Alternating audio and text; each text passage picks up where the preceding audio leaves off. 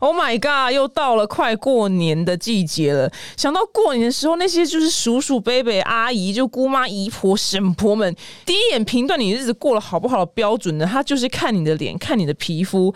所以呢，你绝对不会希望，就是你大过年的时候呢，大家讨论你的时候，你看起来就是哦，你你是最近加班很累，是不是？你不会希望你自己脸看起来就是像连续熬夜加班十天一样那样的暗沉，吓死人。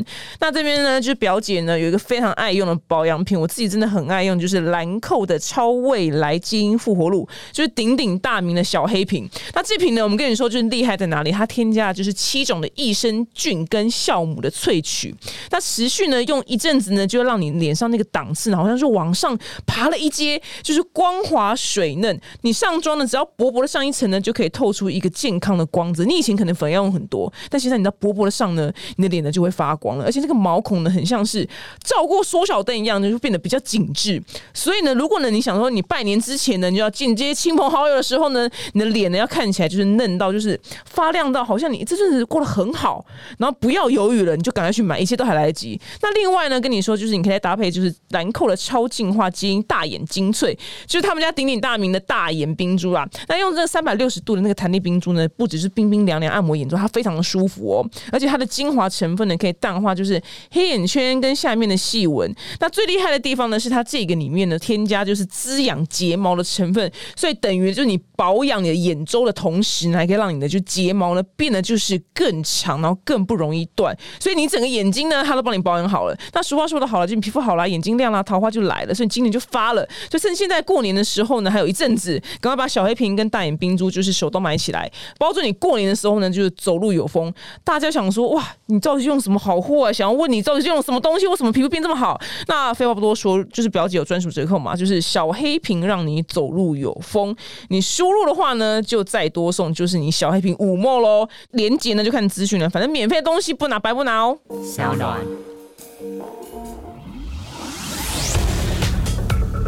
Hello，大家好，我是丹尼表姐。几个礼拜前呢，就是我访问了就一本新书的作者，叫做《我拿青春换明天》。然后那个陶小曼老师呢，他在书里面就写到，就是非常多酒店文化。然后里面提到了一个人，我觉得他非常有兴趣，所以呢，我就力邀他来我的节目。他的职业呢，就是我们所谓的妈妈桑。这个职业我真的觉得太有趣，太有趣了。让我们欢迎就是 Bar Night 的老板西耶娜，是这样的西耶娜吗？Hello，嗨，我是西安诺，我是西耶娜，但也是西安诺，哦，西安诺。哦，原来真的耶！你不讲我都没发现呢。对，我叫喜安诺。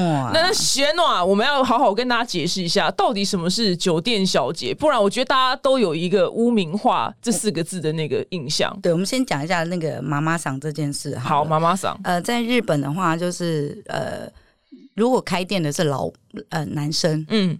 老板就叫爸爸桑哦，真的哦。那如果是女生就叫妈妈桑，因为我们都希望客人回到店里的时候有点像回到家的感觉哦。所以就是呃进来的时候，男生就会叫爸爸桑，女生就叫妈妈桑。但是这个妈妈桑名字来到台湾之后，竟然变成什么妹头啦，或者是老鸨，就就就是管小姐的人，我们就叫妈妈桑的。对，但其实也是啦，但就是基本上会希望大家回到。这家店的时候，就回来这家店的时候，有点回到家的感觉，所以呃，就会叫爸爸赏、妈妈赏这样子。嗯，对。那日式酒店当中，就是会有几个阶级这样子，就是我们会有一个欧妈妈，就是大老板娘，欧的妈妈桑，老妈妈的意思。哦，好，然后妈妈桑就是其他的股东。嗯，那接下来就鸡妈妈、鸡赛妈妈桑，鸡赛是什么？小。鸡赛就是小嘛，小哦，然后妈妈上鸡赛呢，妈妈上就鸡妈妈，简称鸡妈妈。嗯，鸡妈妈就有点像经理的位置。嗯嗯嗯，对。那接下来就是小姐这样，就服务生这样。嗯，好，然后这当中可能还有会计跟。呃，少爷，嗯，早期的日式酒店呢，嗯，因为太难应征人了，所以很多日式酒店小姐都是应征会计进去，然后转成小姐。为什么很难应征人？因为就想说你要当小姐这件事，然后你就可能要陪喝酒，然后还要被客人性骚扰，还是什么之类。这是我们对小姐的印象是没错。呃，但其实哦，对日式酒店这一块，我觉得很好玩，就是我。因为我在带那个岛内散步日式酒店的导览，嗯，对，然后我每次都会说，就觉得日本人很色的举手，嗯，然后就大家都会举手，然后我就说你们都 A 片看太多，真的是 A 片看太多，对。但其实呃，换一个想法，就是会来台湾出差的日本人，就呃，今天公司会派你出差，绝对不会派那种菜鸟，嗯，他一定会派一些有一点资历的，嗯，然后呃，对公司有贡献之类的，或者是反正就有点资深的人来，嗯，然后你来到台湾之后，你不懂这边的文化，你不懂这边的语言，然后你又背着公司的名誉来，认真说。你会对小姐干嘛吗？嗯，所以其实，在日式酒店都是我在性骚扰客人比较多。哦，看到帅是不是？看到帅不放过，直接摸他胸膛。但日式酒店，因为呃，身体是最后一道防线。就我一开始应征进去的时候，我以为酒店都一样，我都要脱衣陪酒之类的。嗯，然后但是进了日式酒店之后，妈妈常教我说，身体是最后一道防线。嗯，如果你太快被客人吃掉，嗯，然后。客人就会想说，那我就换下一个小姐就好了，或者我去另外一家店这样。然后，因为我有家庭，然后我是出差来的，然后这小姐我不知道她会不会跟我哥哥弟。哦，那吃过了之后，哎，赶快换下一个之类的啊，或者是他可能会想要我离婚，跟他结婚什么之类。所以其实日本客人都还蛮怕这一些的。嗯，所以他们到日式酒店其实找的是一种暧昧的感觉。嗯，重回暧昧的感觉。对对对，重回暧昧的感觉。然后，所以呃，日式酒店我觉得在酒店业当中，我觉得是蛮算。OK，安全的啦，懂。所以其其实我们大家对于那种呃很欢场的那个既定印象，应该是台式酒店，对对对。我们讲台式酒店跟日式酒店的分别，就是百分之五十以上的客人都是台湾人，消费模式、服务方式偏台湾人喜欢，叫台式酒店。台湾人喜欢台湾人就脱衣服的那种，是不是？嗯，比较嗨一点的玩法，穿比基尼进来花钱那种，是？都都有啦。因为台式酒店也有分很多等级，嗯，对。然后呃，比较跟日式酒店接近，大概就是礼服店。嗯，就是它会有制服、便服、礼服的，哎，嗯，制服、礼服、便服是最高级的，嗯，对对对，那便服的话也是不能摸，不能干嘛，嗯，对啊，哦，懂得进去就是进去，其实这边张小姐。不太会被摸，然后如果看到帅的话，小姐可以摸客人，是不是？就呃，基本上其实也是不能在台面上啊。哦，就是因为我们是开放式空间，嗯，不像台式酒店，它是像钱柜一样有很多个小包厢。嗯，对，我懂。然后呃，可以为所欲为的。就日式酒店就比较开放式空间。那如果你跟某一个客人太接近或者是太亲密，嗯，其他客人看到你会出去制止吗？就是妈妈桑会哦，就第一年进日式酒店的时候，都觉得妈妈桑喉咙一定很不好，他每天到晚都在。对我去那边上班，我一定被你闹死。如果如果万一有很帅的客人的话，万一超帅，我也是不会放过的。就我们家我们家妈妈桑真的超可爱的。然后反正就是呃，不能跟客人太靠近，就是其他的客人会觉得说，哦，你你你被这个客人订走了。就是开放式空间嘛，嗯，所以他会看到你跟客人的互动。所以如果你跟客人太接近，或者就是那个帅哥很帅这样，然后你又硬要粘在人家身上，其他客人就会想说：好啊，那就现在你这是完全在形容我的人格设定。好我哟，好我哟，你知道吗？我脑中好有画面，我觉得这么不要脸呐！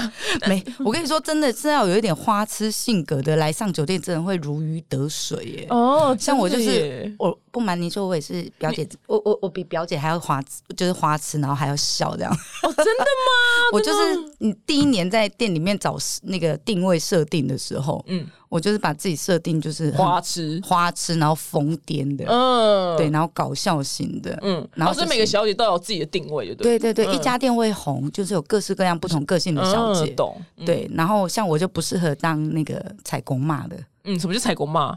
就是你知道有个神像，然后坐在旁边，只要负责笑就好，客人就会开心。哦，台式酒店超多这种拱妈摆哎。哦，原来这个拱妈，这是是术语哎，因为我们可能就会说，呃，就是花瓶这样，但是就是你这样拱妈型的，就是比较比较确切。对，拱妈型就是只要。一个笑容，然后穿着美美坐在旁边，客人就会开心。但日式酒店像这样子的公妈摆就会比较少一点。哦，他们就博是日式酒店博感情，而且就我们蛮好奇，就是因为他们既然不是我们想象中那种充满情色的场所，已经完全是跳脱我们对酒店的印象。因为我觉得我们是被那种。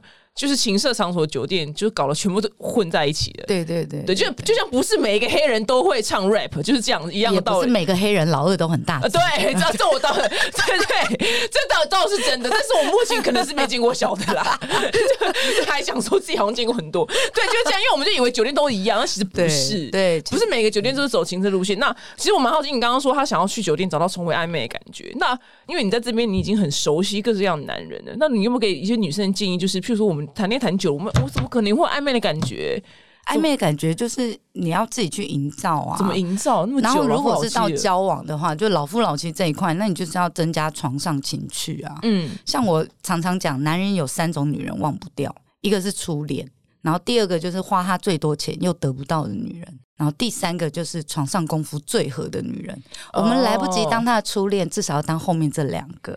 哦，懂。对，所以如果老夫老妻的话，这时候我就要那个自己行销一下我的新品牌情欲书店。嗯嗯 就是我们在教脑袋跟身体的情欲部分。嗯，然后就是要帮助呃很多老夫老妻突破这一块。嗯，那像我们最近有请一个 AV 女优来教女孩子怎么。口交哦，真的哦，对，就教你怎么帮另外一半口交。哎，这是很棒的事情。其实我都不会觉得这些事情是，其实我觉得这些事情是让人生更顺遂的课程，真的很需要。我我认真觉得啦，就是现在。要抓住男人的心，不是抓住他的胃，就是抓住他的屌。嗯嗯嗯，对。那那 A P 女是日本人吗？台湾人哦，台湾有 A P 女哦，我不知道，我以为只有日本才有。本土的，而且他真的很棒哦。原你又没被他吸过，你讲的一副好像你吸过样子。因为我们之前有办那个美屌大赛，就每一届大概十到十五个男生。嗯。然后就是大家的老二在那边评比，然后真的，哦？你说在店里面我们去当评审吗？啊，对对对，但不是在我们店啦，嗯，就是我们有在别的场地，就叫魔女的密室，然后办一个美屌大赛这样，嗯，然后那 A V 女优一出现的时候，她后面就围一大堆女生评审，嗯，在那边看她怎么帮男生打手枪这样，哇，像每一个老二都撸的很，我知道很滑顺，是不是？很厉害，真的手技真的很强，然后可以看得出来，就是他真的。很专业，然后他那会先上润滑液吗？就会啊，会啊，会啊。懂。重点是他整个就是土下坐的方式，然后因为男生是站着嘛，土下坐的方式，然后用眼神，嗯，然后再加上他的手的那个技巧技巧，然后就在那边帮男生，因为我们要测量老二的呃外形啊，然后手感啊，他不是用看啊来评比那个美屌。美屌是呃第一阶段是静态嘛，嗯，你先看嘛，然后但后面的话你就是要去。呃，握那个手感因为我们要评分一到十分，看谁的手感最好，或者是外形。嗯，但其实我们整个美屌大赛弄下来，真的完全一点都不情色，就整个超学术的。哦，真的吗？就说呃，你这边这个角度三十七点二八度之类的，会看腰臀比的概念啊，然后然后整个就是看他那个，那那些被评论不好看男生不当场不是很尴尬？基本上是抖 M 的才会来参加哦。OK，懂我懂你意思。他们就是就被批评会更爽，你知道吗？对，我们还有小屌羞辱区嘞。哦，真的吗？对，就他太小，然后来然后来参加比赛。对，然后他就想要被羞辱，就是然后他就会觉得硬，就觉得被羞辱，他就觉得开心。那真的小吗？真的蛮小的啊，就硬起来才三公分。哦，那他那他也蛮，那他也活出自我哎。重点还生两个小孩。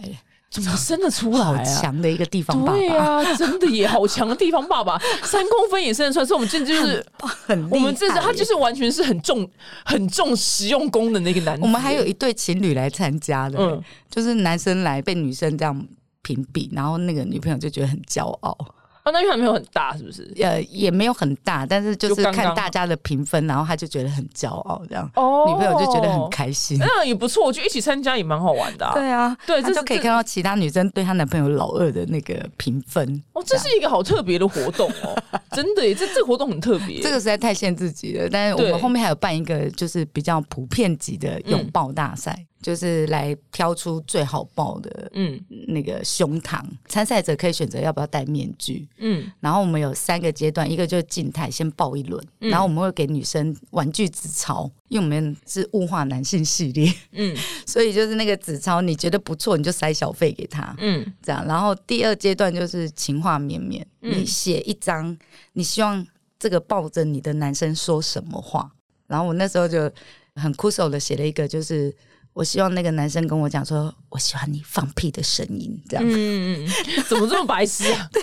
然后那男的看到那张纸条，他说：“你确定我要讲这个？”我说：“对。”然后我就说：“我想知道你会用多么深情的话跟我说。”这也是给他考验。抱着我，然后用非常 sexy 的声音说：“我喜欢你放屁的声音。”他说：“Oh my god，OK，OK，这可以。”那他也蛮可爱的，一千块，一千块，真的耶，他蛮可爱的，超可爱。然后我们就设计了。这几个桥段啊，最后一个桥段就是抹油，男生可以选择要不要脱衣服让女生抹油。嗯，那接下来就是动态表演，就是他们自己决定要表演什么。嗯，这样子，然后有的可能就是浮力挺身啊，然后有的可能就讲一段笑话啊，有的就唱歌啊，然后最后就是你手上拿到最多那个玩具纸钞的，就是前三名。嗯，这样，然后会有奖杯。那个活动玩的，那时候还有女生评审，就是活动结束之后私讯我们说，谢谢他们，就是让这么害羞的他们可以，嗯，往两性的，就是那种异性的互动当中跨出另外一种不同的一步，这样。嗯，懂，原来如此，很特别。不过其实我蛮好奇，因为你刚刚前面不是说男生最忘不了三种女生嘛，然后第二种不是花他最多钱的女生嘛？对。那我们我也要帮就是广大女性朋友问，就是。到底有什么方法？但是我也不是在鼓吹，我只是好奇，什么方法让男人掏钱嘛？哦，因为你，你看掏钱是个艺术，你总不能说，哎，我要你买给我，这实在太不好看了。对对对对对，到底是那让男人掏钱的 SOP 艺术是什么？呃，我简单教一下，因为这个可能需要开课了。呃，对呀，因为以前的妈妈长是这样，就是她有教我们那个八二法则。嗯。就是如果客人花一千块在你身上，你要回两百块的东西，你是不要让人家觉得你是贪得无厌，一直拿。譬如他买一千块东西给你，你就有有一个机会买两百块东西给他，是这样意思吗？哦，OK。然后这是一种方式。那如果他的经济悬殊跟你差太大，比如说他就真的是买一个。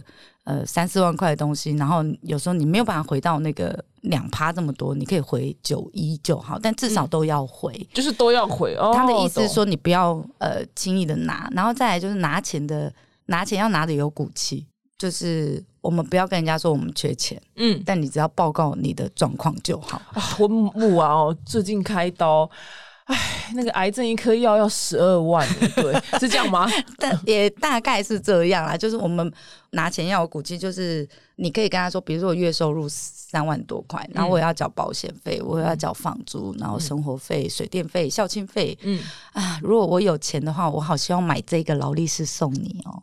哦，就你是要以这个男生的出发点，就是哦，我看到一个东西真的很棒，但我很想买给你，但我不够钱。但是不是啊？他是说他买给他，他不是说我想要没有。他说如果我钱，我好想买一个香奈儿包，不是？不是，不是，是我们要站在男生的立场想，嗯，所以是比如说，我希望我可以帮你做什么事，但其实我不够能力。可是好，那如果这种方式，那男生就会讲说没关系啊，你有心我就好了，这是第一步。嗯，OK，第一步 OK，在男生立场，对对对，你一定要让他知道说我是为你着想的。嗯，对。那第二步的话，当然就是你来个临时大开销的话，嗯，就那种大支出的话，嗯，就还是一样，重复一下前面讲的，我有房租要交，还有父母要养什么之类的，嗯。啊，钱不够，嗯，但是我正在想办法跟别人借钱。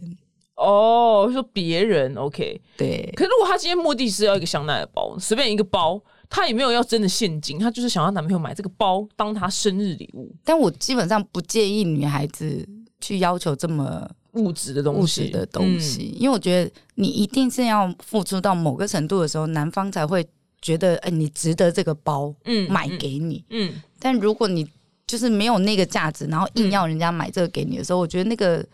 那就不是用真心在换的，就我我我跟男生拿钱，我都是用真心在换的，嗯，然后都是让男生决定要不要拿钱出来给我，嗯。对啊，懂。那所以，如果你要这种浮夸的东西，你一开始出发点就不对了啊。嗯，所以我觉得你一定会拿不到钱。嗯，可是没有，房间还是很多，很多女生都拿到包包哎，我也觉得是蛮厉害。而且她们通常长得不见得是漂亮的。对哦，酒店当中的第一名都不是最漂亮的啊。哦，他们说话很厉害，手腕最好的。嗯，对。那讲到手腕这件事情，这就是要不要今天有没有手腕要怎么练？是不是？对我们三个，我们三个就好了。早上起床左三圈，右三圈啊，没错啦。哎呀，你怎么这么可爱？我们女生都很想知道哎。但这种东西我就讲啦，你一开始的出发点如果是不正确的，你只是想要把对方当工具人在用的话，我觉得那个都不会成功啊。嗯，对啊，所以你必须是要有，呃，我我认为就是你必须要真的是这笔钱你是真的有用处，而不是拿来随便乱买。不过你刚刚讲到二吧，你刚刚讲到第二点，那有第三步嘛？你刚刚说第一个站在男生立场嘛，对，然后房租什么父母要养，第二个是别人。跟别人照，跟别人借，这样那有第三步吗？第三步就是呃，推脱超过三次叫矫情，就是让男生自己开口要借你钱。那我让男生自己开口，OK？对，像我这次 COVID nineteen 的时候，嗯，那个我们店就业绩就有掉，嗯，然后我就有一个客人，就我跟他是没干嘛的，就是我们是好朋友，认识了超过十年的客人这样子，然后他已经六十几岁，没有结婚，没有生小孩，嗯，然后他每年都会来台湾一到两次，都会来我们店消费，那就是很爱我们这家店，嗯，然后他就说我好怕那个 COVID nineteen 的时候你们店会倒。嗯，然后我就说还好啦，应该没有这么严重吧，还不会到锁国吧？嗯，结果就锁了。就那时候是二月份的时候问的这样，然后我就结果后来就锁国了嘛。嗯，然后后来呃三四月份他又打一次电话给我。嗯，二月份的时候他就说我给你一百万日币好不好？嗯，然后。就是我希望，如果撑不下去的时候，你有钱可以备用。就是哎，没关系啦，不用啦，不用这样，应该还不会到锁国。就后来就锁国，他三四月份的时候，呃，那个什么酒店禁止营业的那个新闻出来之后，他很紧张，又打电话来跟我讲，嗯，他说怎么办？酒店不能营业了，我汇一百万给你好不好？嗯，然后我就说。没关系啦，一百万真的太少了，我要两百。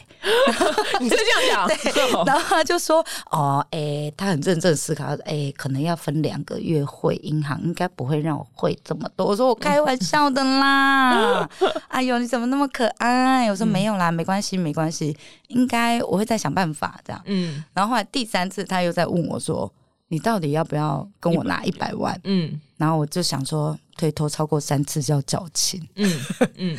因为那时候就差不多要买芒果季节，我说，呃，我本来每年都会寄芒果给客人，但今年疫情的关系，业绩少很多，然后我就想说，我不要寄芒果了，然后他就打电话来说，不然这样好了，我给你一百万日币，然后你帮我寄两盒芒果给我，嗯，然后我就想说，天哪，你也太可爱了吧，真的，这是恩客，对啊，我就想说，代表其他会收到芒果的客人跟你谢谢，然后我就说，来，这是我账号。嗯，懂。就第三次的时候我就收了，懂懂懂。因为基本上就是我不希望客人给我钱的时候有压力，嗯，对。那你也不希望你的男人给你钱的时候会分手的时候在那边啊，干你别开下这钱后离掉，嗯。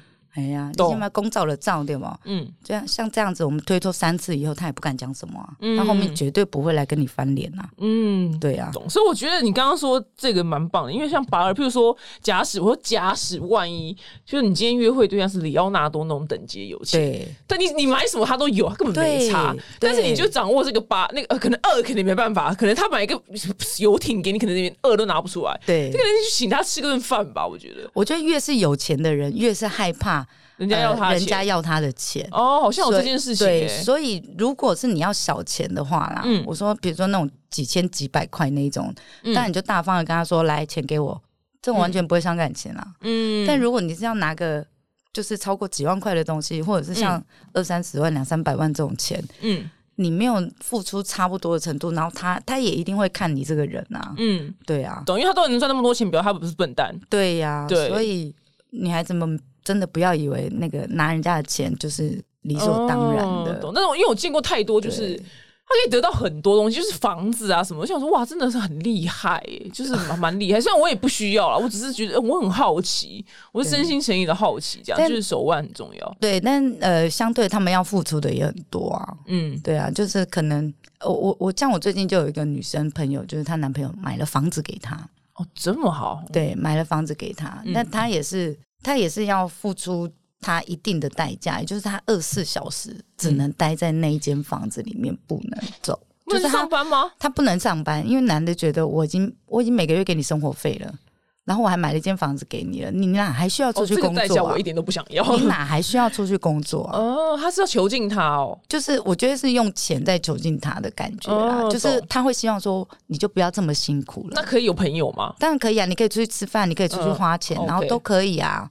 但是相对来说。当这一段感情结束之后，这个女生变什么？变废物了。嗯，她就会脱离社会。对对对对，然后她就会没有自己的谋生能力。对，然后年年华老去。嗯，对啊。那你用这个钱换来这个东西，你值得吗？哦，你这样讲的很好哎。对，没错。你当然可以开心快活的这几年。嗯，对，然后去外面 IG 狂打卡，然后装个贵妇。嗯，对。但当这个男的离开你之后，你到底剩下什么？嗯，对了，你剩一间房子啊，可以啦，就剩一间房子啊，对，但是但是你有办法支持他吗？嗯，对啊，男生会一直给你付房贷吗？哦，懂，原来如此。不过你是想要男生，因为因为你就是你们最厉害的地方，是你看过太多男人了。对，你要你曾经就是有说呃，就你会告诫小丽跟，譬如说就是要判断这个人是不是好男人，那你怎么判断？我觉得你有什么那种小考试吗？呃，有哦，来来有几招，但我觉得有一点要先澄清，就是这世界上没有好男人这件事，只有适不适合自己嗯。的男人嗯。这件事而已。所以，我们不要说要去找什么好男人，我。我觉得就是找一个适合自己的就好了。嗯，像我脾气暴躁，然后个性又急，我找一个慢郎中来拉住我。嗯，我觉得他就是好男人。嗯嗯，对，懂。对，那找找你你定义的好男人就好对，就你适合的男人就好了。然后这个男生不见得是大家讲的好男人，但因为相处是你们在相处嘛。嗯，对。那有没有什么呃小测试之类的话？我是觉得。沟通这件事情，我很爱做。嗯，就是呃，很多女生会在交往的初期的时候，会把最好的自己展现出来。但我在跟男生交往的时候，我会先把。NG 女友做的事全部做一套。你说，譬如说落赛放水屁。之类的，对，然后或者是夺命连环抠，嗯，哦，夺命连环抠也可以吗？我一开始交往我就会先做啊，嗯，对啊，就是我前面就会先做所有那个任性女友会做的事，夺命连环抠，你跟谁出去，然后我要去弄头发，给我钱，嗯，这样。就是像这种很任性的东西，我会在前面全部都做一套，嗯，留得下来就是真爱，留不下来就算了。哦，真的有这么严格的测试？你你全部做一轮之后，你后面稍微收敛，他就会说你你怎么了？你怎么变好了？对，然后但是你你在前面都在装乖乖女，然后你稍微露出一点本性，男生就说你变了。哦，你是反反着做？对，我是反着做，就是很多。就是很多女生跟男生交往之后不敢卸妆，什么没有啊？一开始就先卸妆给你看呢。嗯，懂。对啊，然后就是在他面前挖鼻孔、剔牙、放屁，全部都来。所以留下来通常都是都是都是你觉得适合的人。对啊，好特别哦。我我就觉得这种可以通过这样的考试的时候，就是。就不管我变成怎样，他都会爱我。哦，就真爱了。那那那个那有没有就是在初期相处的时候，因为你初期，我觉得你要女生就是在初期就呃认呃交往之前就先干这件事情，我觉得蛮难，难度蛮高的。我觉得可以配合一些时事之类的啦，嗯，就是比如说外遇这件事情，比如说像之前那个什么王彤那些外遇的，那你就把这个梗拿出来。如果哪一天我外遇了，你会怎么做之类的？像我就很喜欢做这种。你说女生问说女生外遇了，男生会怎么做？对对对，我会问我的另外一半，就基本上我有一个宗旨啊，就是我觉得很，因为酒店小姐就是要演戏，嗯，因为我要在。每一个男生面前演出他心目中不一样的女生，嗯，当天晚上要的女生，嗯，所以我就觉得人生如戏，一切靠演技，嗯，所以我在我男朋友面前也都会有很多小剧场，嗯，在玩。譬如说，你今天是什么？你今天设定是什么？没有，就我刚刚就前面讲的，就沟通很重要这件事情，因为你永远不知道另外一半在想什么，嗯，所以了解他的地雷在哪里，嗯。或者是了解他，就是会让他爆炸的地方到底在哪里。然后这些事情你抓好之后，你就可以就是很放心的放纵任性在男朋友旁边。不，你刚刚那题很特别，你问他说如果我外遇的时候会怎么样？你是要判断那个男生的回答是不是恐怖情人吗？之类的。对，我会很想知道说你会怎么，你会有什么反应？嗯，而且因为在事情还没有发生之前。这也算预防针的一种。对，虽然他答案不见得可能是真的，但是我自己我很有感触，是因为有一次我刚好跟我某任男朋友在聊天的时候，然后那时候是刚交往，然后我刚好甚至就是我也根本就压根没想问这问题，然后我就是说，那我外遇时候你会怎么办？他当时他真的很认真的思考过，他就说。嗯，我真的觉得我会把你给杀掉。那但 但是因为那时候那时候是就是刚开始是最爱的时候嘛，所以你那时候不觉得这句话是什么。但是后来他有很多作为，再而三显示他有恐怖情人的因子在。对，然后后来就是后来我刚我好我好幸运，我被他甩，被他痛甩，你知道吗？我所有人都说你应该开一趴，因为他们觉得他很恐怖。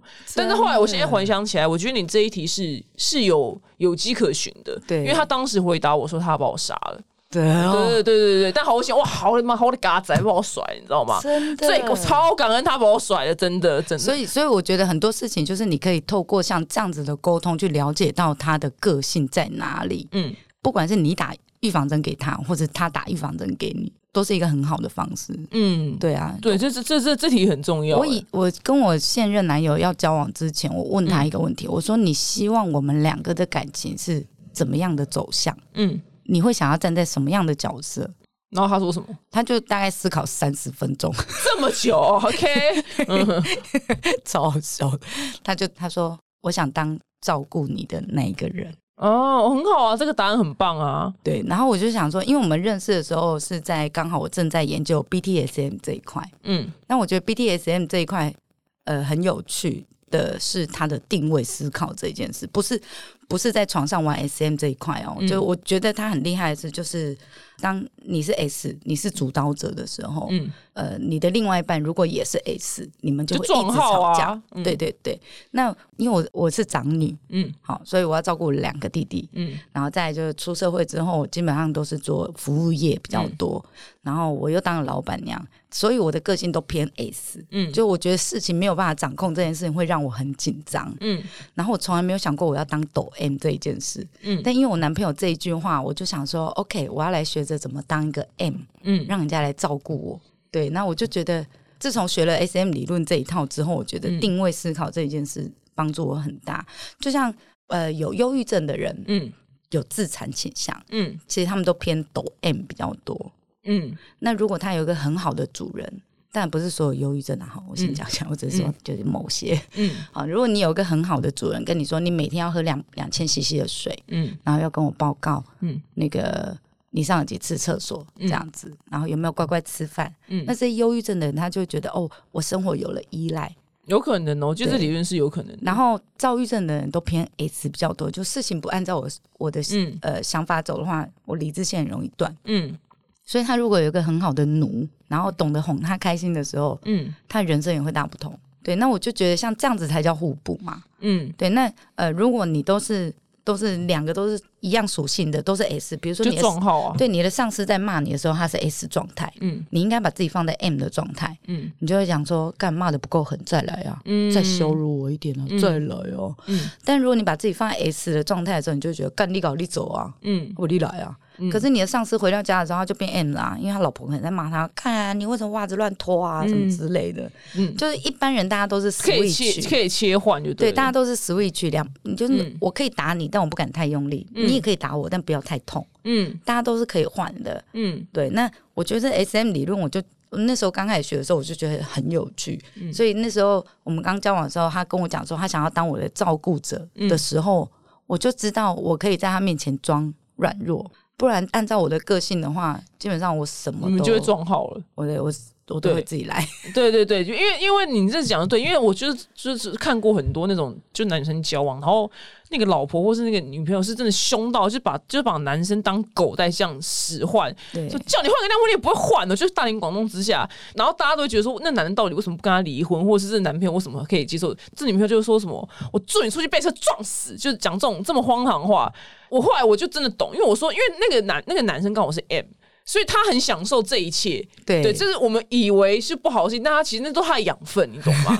所以我就说，我跟你讲，我跟你讲，要是今天这女变超温柔，他那个男的就崩溃，想说我要分手，想说你我受不了，对，所以你的 S M 理论是对的，所以是在情爱情里面是对的，对，我就觉得你要先思考自己的定位在哪里的时候，然后像其实我男朋友他其实是个抖 M 哎。哦，他是抖 M，他是个暖男呐，暖到一个不行的。嗯，但他就想要学 S 的这一块。嗯，对，那我就觉得哦，OK，因为我也想要学 M 这一块。OK 啊，OK，那就就你就引导他。对对对，所以我们现在两个人在相处的过程当中就是这样，就是呃，某些东西我会试着放手让他做，然后我就是就是会压抑自己，然后不要骂出口这样。嗯嗯嗯嗯。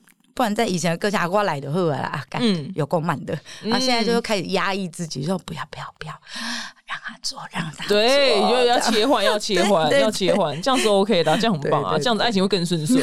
那最后还是帮广大的听众问说，就是他们一定很好奇，就是因为你们你们真的太太懂男人，那有没有抓抓住男人的诀窍？怎么让就是他，比如说他现在喜欢这个人，但这个人没有跟他告白，那怎么样让这个喜欢人就是一直想到想到他呢？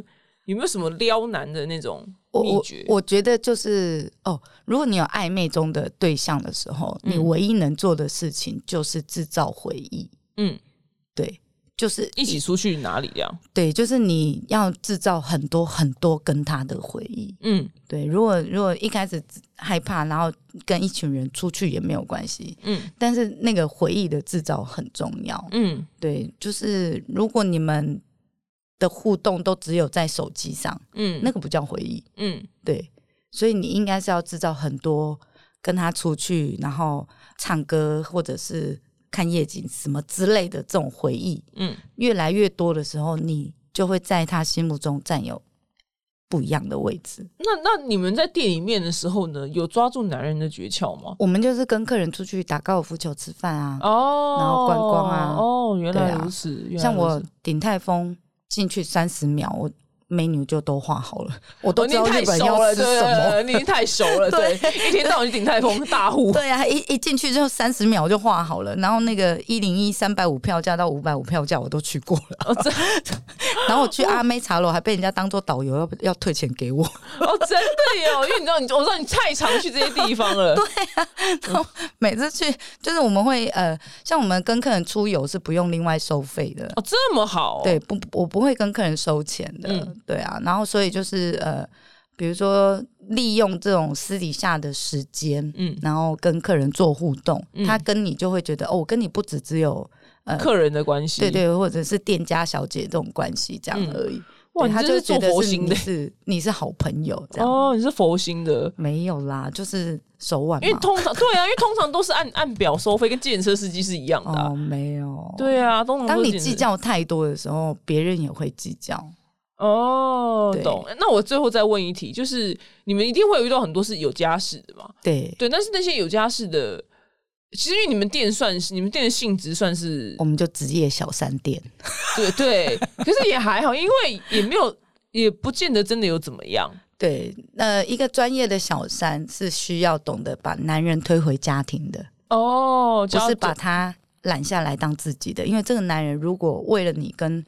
呃，原配离婚，他也会为了比你更年轻漂亮的小姐跟你离婚，所以要这种男人干嘛？嗯嗯，对。但是呃，我们在酒店当中应该是要当一个，当这个老这个男生不知道该怎么疼惜他老婆的时候，我们是他练习对象。嗯，就是你不敢跟对你不敢跟老婆说的话，你来练习跟我说，我来给你反馈。嗯，专业的小三应该是要这样做。嗯，但有很多女生会晕船。嗯，很多。酒店小姐会晕船，就觉得这男人好棒，我想要留下来自己用。嗯，对，然后你就跟老婆，你就骂他，对，你就跟老婆离婚吧，我想跟你结婚这样。但其实，呃，我觉得职业小三是你要懂得把男生推回去。哦，OK，懂。你你应该是帮他练习，嗯，呃，跟异性的互动这一块，嗯，然后又或者是填补他老婆没有办法给他的这一块，嗯，对。那但是你还是要把他推回去他的。